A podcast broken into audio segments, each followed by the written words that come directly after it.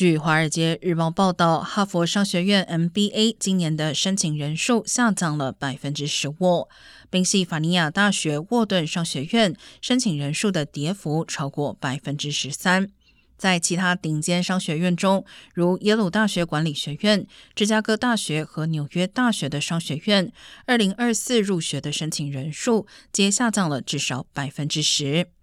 MBA 专业的申请情况往往具有指标性，当就业市场繁荣时，多数人会选择继续工作。